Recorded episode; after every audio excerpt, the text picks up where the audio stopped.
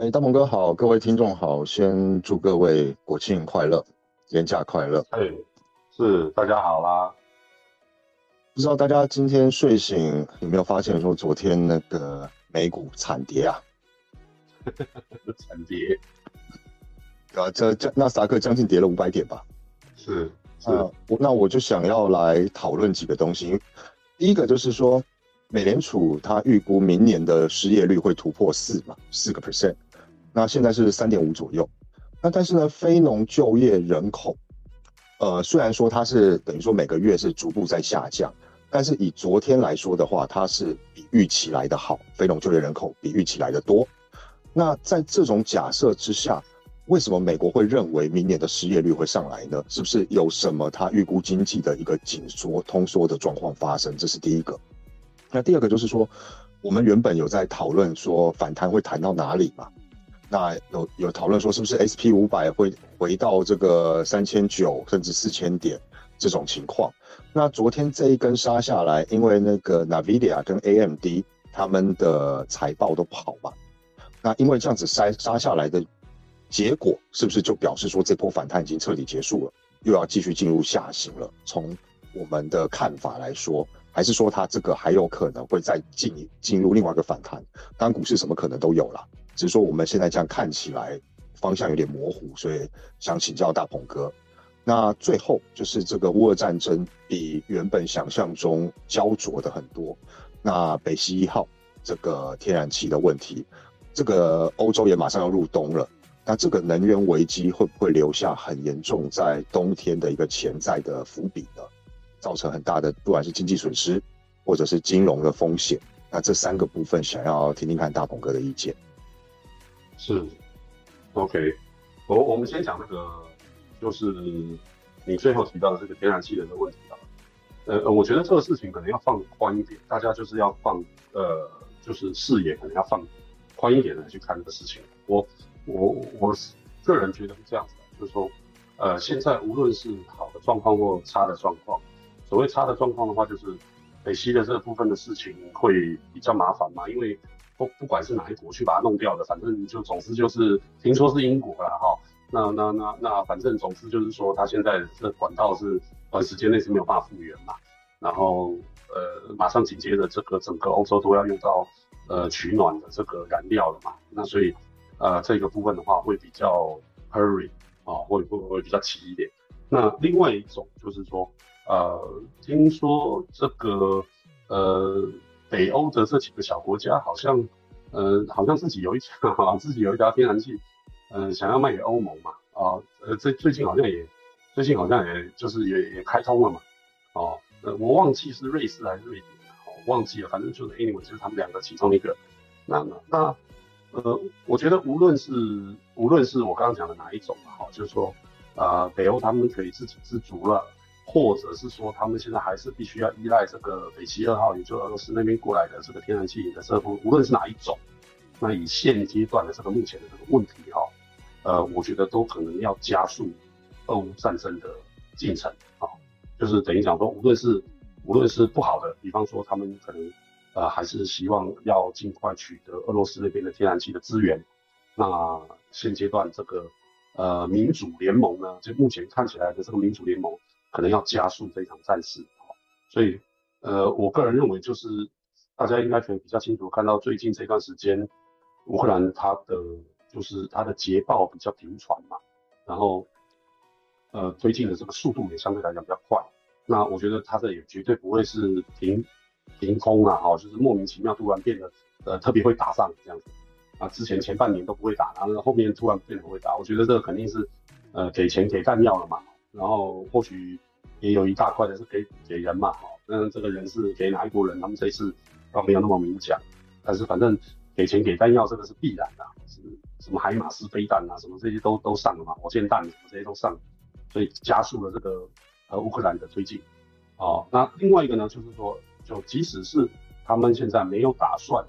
用俄罗斯的东西，也就是目前北欧这边的天然气经过了这个测试过后，他们发现说，哎，这一条可以取代这个北溪二号的这边的节点，啊，能够让呃欧盟能够顺利通过这个使用的就是这今年冬天的一个使用的状况。那这样的话就更要快，啊，就更要快。为什么？因为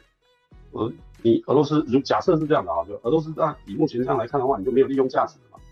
那我本来对你还比较畏首畏尾的，对不对？因为你手上捏的呃天然气啊，捏着这个石油啊，对不对？我你手头上还捏着这些东西，我还担心你这个不给我们用啊，所以呃，可能之前在呃俄乌战争的初期的时候，其实欧盟一直都没有呃比较用用用力。来去做这件事情啊，就是协助乌克兰的这个事情。那现在假设说这个问题可以解决，那这样估计这个呃速度就会加快，因为他就他有了有了天然气了，他还怕你是不是？他就干脆一这个一鼓作气，能给多少弹药就给多少弹药，一一家伙把你给灭。嗯，所以目前我看起来，反正就是呃，无论是哪一个节点，我觉得关键可能还是在于俄乌战争的这一块啊，俄乌战争这一块。那，但是它在战争的过程里面，它伴随着这个，呃，就是不管是呃整个欧洲的这个通膨的恶化，或者是说原油或者是天然气，呃的这个涨价，再加上 OPEC 它之前又减产，对不对？哦，让整个整个这个原物料的价格又再走了一个大的台阶上去哦。啊，无论是无论是什么样的一个状况，可能都。呃，没有办法改变现在目前，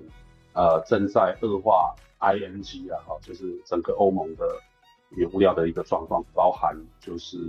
呃通膨的状况，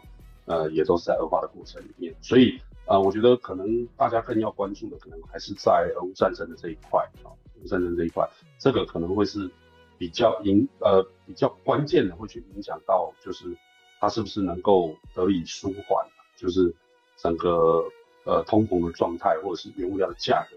得以舒缓，我觉得比较关键的点可能在在这场战争，然后在这场战争。那这个是回答你第一个问题。那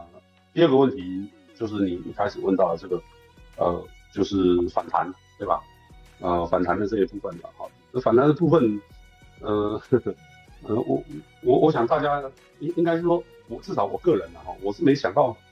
它弱弱成这样子啊，就就谈个好像连两天都没有谈到嘛，就一天半的样子哦，好像是就一天就谈个一天半，然后就行情就结束了。那大部分我我觉得这个事情要大家分两个点来看哦。第一个就是呃，我不知道大家最近这个十月一号到目前为止有没有去关心到这个国际上，甚至说呃各方面的对于这个十月份行情的解读。呃，我个人认为，呃，我所看到的一些报道，就是所有的行情的解读会比较偏乐观，会比较偏乐观，因为大家都觉得说啊，十月份是一个呃还不错的一个反弹的一个时间点啊。那大家千万不要忘记，这个行情永远跟你想的是反向。那那我觉得，如果说以现阶段目前的这个状况，可能下礼拜大家又呃市场上各种老师可能又要跳出来讲出。这个这个行情可能要往下跌了啊，这个行情可能质量不好。但是我的看法是这样，我的看法是，它其实实际上就是在做一个呃比较短时间波哦，大概会维持两到三周，最长应该不会超过四周。呃，以周线级别的一个盘整区间啊，一个盘整区间啊，所以低压呃，如果你喜欢做多的，其实大概在在呃一万三左右。整数关卡这边，其实你可以考虑去做一个买进嘛，啊，如果你就是胆子比较大的，然后那一万三千八你都卖出，哦，我觉得它可能就是在做一个两到三周，最长不超过四周的一个盘整区间，啊，盘整区间，所以呃，急涨急跌在这过程里面都时会发生，哦，都时会发生，所以现阶段目前的状况，我觉得还，我个人至少我个人认为是还没有呃趋势的状态产生出来啊。还目前还没有，也就是讲说，如果它真的有急杀靠近一万三，那你喜欢做多的人还是可以买一点，但是要切记哈，就是呃，就是做区间强反弹这这一块的话，风险是非常大啊。我们在节目中所有提到的都是我们个人的一个看法跟经验构成投资的建议哈，因为这一段呃风险会比较大，有可能两边都被打耳光啊，是也有可能。所以，我个人，你刚刚问到我个人看法，我个人看法就是，它其实呃，也不是就是这样下去的，呃，至少在未来两两到三周，我觉得不不是这样子的状态，那，但是也不会就这样直接呃上去，也不会直接下来，然后它可能就在这区间里面啊走动，一万三到一万三千八咯，在这段嗯区间里面啊晃动，我觉得是有可能。那我们可能真正要提到这个行情的方向性的这个部分，估计也是要等到快靠近月底了哈，靠近月底，呃，靠近十月底，可能行情会比较明显一点哈。所以市场上无论说多的老师，或者说空的老师，在十月份这一段的话，我觉得都不用太不用太呃，就是太认真去去理解他们要表达的意思啊，因为因为我觉得这个目前来看的话，趋势。呃，在这边可能要做一个中层呃中级的一个修整，修整完以后，然后才要继续去走这个呃趋势啊，继续走趋势。那如果各位对于这个下跌的这个判断呢，跟这个解读呢，会是比较怎么讲，就是会比较呃比较心理会比较确定的，是往这个方向。那我会建议大家哈，就靠近一万三千八。哦，甚至一万三千五以上，我觉得其实也都可以啊。其实，呃，没有什么关系啦，就是一万三千五到一万三千八这中间哦，其实大家都可以空一点啊，空一点，然后就等待它下下来的这个这个行情啊，这个也是一个还不错的交易策略，也还还还是可以的。然后呃，最后一个你刚刚提到这个失业率的这个美国的这个今哎这这一周公告的这个非农啊。呃，状况其实是往不好的方向走，但是好像比预期的要好一些，哦，就是会好一些。但是，呃，这个这个，然后你的问题重点是在于，就是说他们如何去判断，就是明年明年度会这个百分之四的这个失业率，呃，就是老美是怎么想这个问题的哈？其实老美想这个问题，他只想两件事啊，就第一个就是说他收割全球收割够了没有？好，这个这个是他。我觉得这个是他最重要、最重要的一个点，就是他用美元来收割全球的这个事情够了没有？那如果你现在目前啊，至少是目前啊，我听鲍威尔的意见就是明年还要怎么怎么地，对不对哈？那那这样子估计就是还没有收购，是吧？就是他这件事还没有、还没有、还没有，呃，还没结束哦。那还没有结束，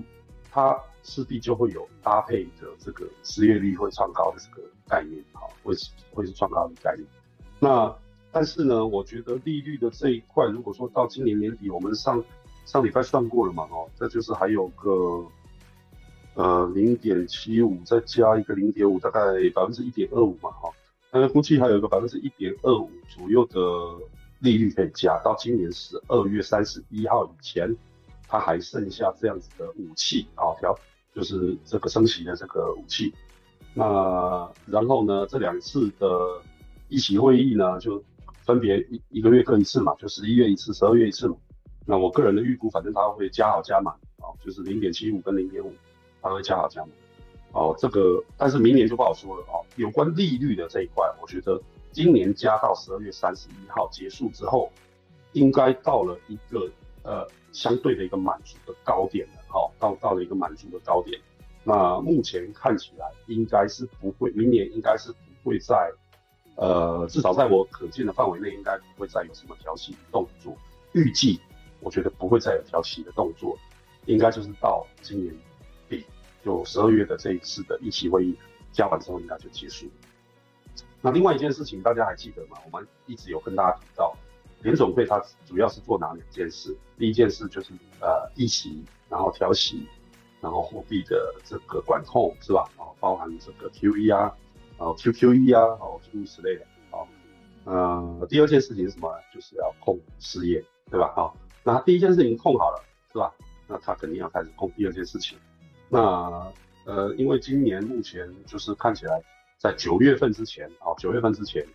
啊，目前看起来是失业的失业率的状态都还 OK。那这个月所公告的非农呢，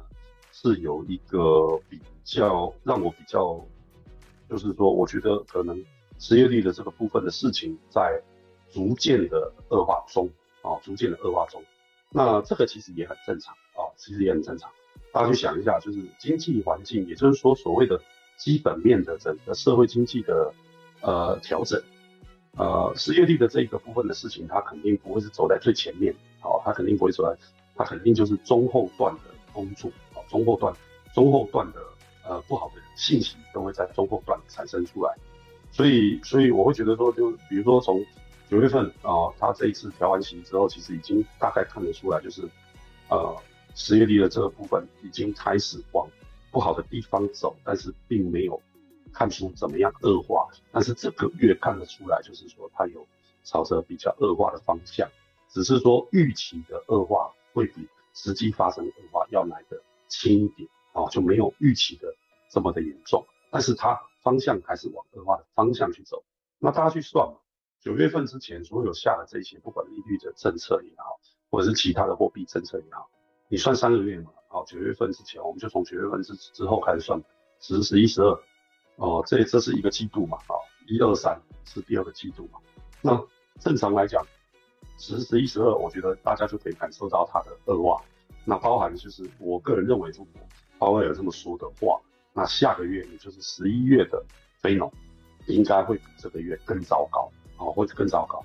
啊，以此类推，十二月会比十一月会更糟糕，好。那因为它开始发酵了，就是等于讲说整个经济不好的状态现在开始发酵，啊，现在开始发酵。毕竟呢，美国所有的这个呃财政的这个政策的力度啊，力度我们讲的是力度，真正下力量的时候，都是在六月份过后，啊，六月份之前做是有做，但是其实他没有用力去做，那没有用力去做，当然它所造成的所有的因。这个呃阶段性的这些影响，包含失业率，它肯定时间就往后推，哦，肯定时间往后推。你升息就会导致经济的状况不好，对不对？经济状况不好，公司的运运营跟那个贷款的成本高，那这样子是不是会导致这个公司的这个收益，甚至说呃，甚至说运营它可能就没有办法支持下去，哦，然后再加上就是。太大量的对于中国的相关的产业，不管是呃，这这个真的是他们封锁美呃封锁中国已经是方方面面哦，包含汽车、包含芯片、电子科技产业、卫星、原物料哦，然后包含其他的这些，其实它是等于是全面性的封锁了哈。那在这样的一个过程里面，它肯定造成的一些失业率的这个状况是比较相对来讲比较滞后。我要表达的意思是这样，所以呃。这个你刚刚提到的这个问题，就是说啊，那鲍威尔为什么他觉得明年很那个，他看到这个失业率是上百分之四，那就是因为前面的这些狗屁事都是他干出来的，所以他要去算这个是时间，他很好算的，他他会觉得说，这应该就是爆发期的第二个季度开始，失业率就要开始往上跳，啊，失业率开始往上跳，那这一块正好就是他们 FED 的工作，对，所以他肯定是心知肚明。再加上针对这一块的话，我觉得就是呃，就是收割的这一部分的事情，它是收割全球的这个事情，它肯定是持续到明年，哦，肯定是持续到，也就是我美国都 OK 了，没问题了，哦，这个吃饱了喝足了，这样子我就可以让这个你们全世界就喘口气，哦，也包含说像你看我这个，我举个最简单的例子，就是。这个美国最近，呃，销毁掉这个呃 B N T，然后莫德纳销毁掉这些疫苗，销毁了多少？你知道？销毁掉一千七百万剂，哦，一千七百万剂啊！他宁可销毁掉，当初都不拿出来给人家用。哦，美国就是这样子，美国就是这样的国家，所以，所以我觉得大家要放心。为什么要放心呢？因为你担心的事一定会发生，啊，一定会发生。老美哦，他不是善类。哦，它绝非善的，就是收割全球，然后导致全世界为美国来买单，哦，诸如此类这些事情，它是一定会发生的，哦，是一定会发生。所以刚你讲的这三个问题，我回答完了，就是大概是这样子，也跟大家听众朋友一起分享一下我的看法是这样子。今天，好，谢谢大黄哥，哦，这个今天讲的非常的呃清楚，对，那我我想在这边再拿一个东西出来，稍微分享一下我的看法。因为刚刚大鹏哥有提到这个反弹嘛，那我们在呃节目里已经提到过很多次，就是我们都不推荐做反弹，因为做反弹是超级高手做的事情。那我们自认为可能还距离并不是那那种人，所以我们还是看趋势。那我刚刚在录音前，我就跟大鹏哥先通个电话聊了一下。那事实上，我自己在今天的清晨，就是纳斯达克收盘前，我有进了一口多单，期货的多单。那为什么我会在这边进呢？原因是因为原本我在进空单的时候，是用大鹏哥之前告诉我们的方式，跌破五日线、三十分线空头排列，我去敲了空单。所以这一波杀下来这一段，事实上我有吃到一些，没有从头吃到尾啦，但是事实上也有吃到个几百点。那我会在尾部的时候进多单的原因有几个原因。第一个，因为我会去演设停损嘛，那我可以用我已经赚到的钱去试试看它有没有一个反弹。那第二个是我看周线级别跟月线级别的 K D 都已经在非常非常低档了，特别是周线，应该是这三个月吧，还是这这四个月来 K D 的最低档了。所以我在想，下礼拜会不会礼拜一的时候有一个小反弹出现，那我可以去稍微赚点零花钱，是这个样子。否则的话，我也不会去做反弹。那这个部分就是每个人做法不一样，然后跟大家分享。但是因为我们常常在坊间听到很多的老师或者是很多的朋友，他在讲的时候，他不会告诉你说我前面已经赚了钱，所以我来试试看反弹。那如果你去跟单的时候，很容易发现一件情况是，他停损了，他看错，他停损，他出来，他只是少赚，可是你来不及停损，变成大赔。这也是为什么我们会，呃，一直苦口婆心的去跟大家说，还是要想。OK，是，对，是是这样子的。大家做单，反正时时刻刻都要小心啊，时时刻刻都要小心。嗯，做错一次，市场就会把你之前赚的全部都收回去。一朝回到解放前 了。对啊，对啊，那是那是，对，没错，可以啊。对，那我们今天就先到这边吧。刚好这个年假，大家也可以有空听一下。也希望大家有休息好，有吃好，有睡好，这样子。哎，请教您一下，是周一还休假吗？周一休假，对，周一周一台股不开市。对，OK OK，周一不开是因为十月十号嘛，对不对？没错。OK，那周二呢？周二开始，哦，周二就开了，OK，对，就只有周一休假，OK。因为我我们我我我还没有特别去看这个看这个休台股休假的时间呢。是，刚才突然想到，对，十月十号国庆日了，我操，是 OK 了，大家礼拜一还可以再休息一下喽。